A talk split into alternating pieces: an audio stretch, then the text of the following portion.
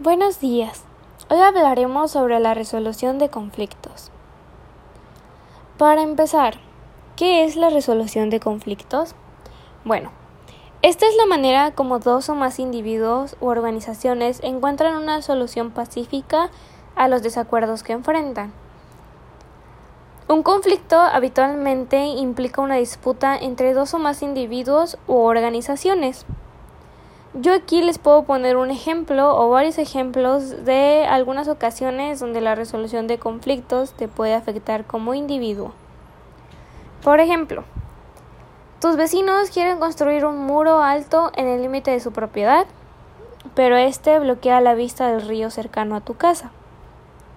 Otro ejemplo, tu mecánico te cobra el doble de lo que le cobra a tu marido por la misma reparación y tú quieres que, te que se te devuelva el cargo extra. Bueno, aquí claramente podemos ver cómo hay circunstancias donde las otras personas toman una decisión por ti y que claramente pues no está bien. También hay oportunidades donde un conflicto entre su organización y otros grupos ocurre. Por ejemplo, tu grupo quiere construir residencias de bajo presupuesto alrededor del centro de la ciudad, pero los encargos de la zonificación de la ciudad se oponen. Otra organización quiere un dividendo de la asignación de fondos que tu grupo ha conseguido. Crear una solución con la que todas las partes puedan estar de acuerdo Trabajar para solucionar el conflicto lo más pronto posible sin dañar mejor las relaciones entre las personas. Estas son algunas de las cosas que tú puedes hacer para pues ayudar en esa parte de conflicto, ya que casi todo el tiempo son conflictos muy muy difíciles por así decirlo, ya que implica a una comunidad y sobre todo implica pues dinero y más cosas de bienes. Hay muchas maneras de solucionar un conflicto, pero aquí les van las siete mejores o las siete más conocidas. Primero tienes que entender el conflicto. Es muy importante saber qué es lo que está pasando y qué es lo que está originando esto. Tienes que tener una comunicación muy buena y asertiva, sobre todo nada agresiva. Tienes que estar pacífico, tienes que estar abierto a opiniones, abierto a ideas tienes que usar un tercero como mediador porque uno siempre ve lo que está mal de acuerdo a ti uno siempre da la versión de los hechos pero no se da cuenta de cómo el otro se siente.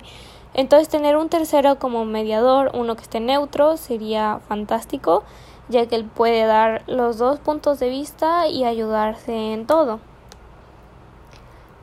Puedes también ayudarte manejando situaciones estresantes y tácticas de presión para saber manejar este tipo de conflictos.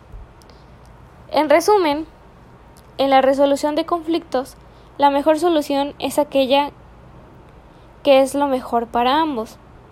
Por supuesto, esto no es siempre posible de hallar, ya que a veces, pues, en un conflicto o en, un, en una pelea, a veces sí hay una persona que tiene razón y a veces uno tiene que perder y el otro ganar para que pues sea lo correcto, ¿no?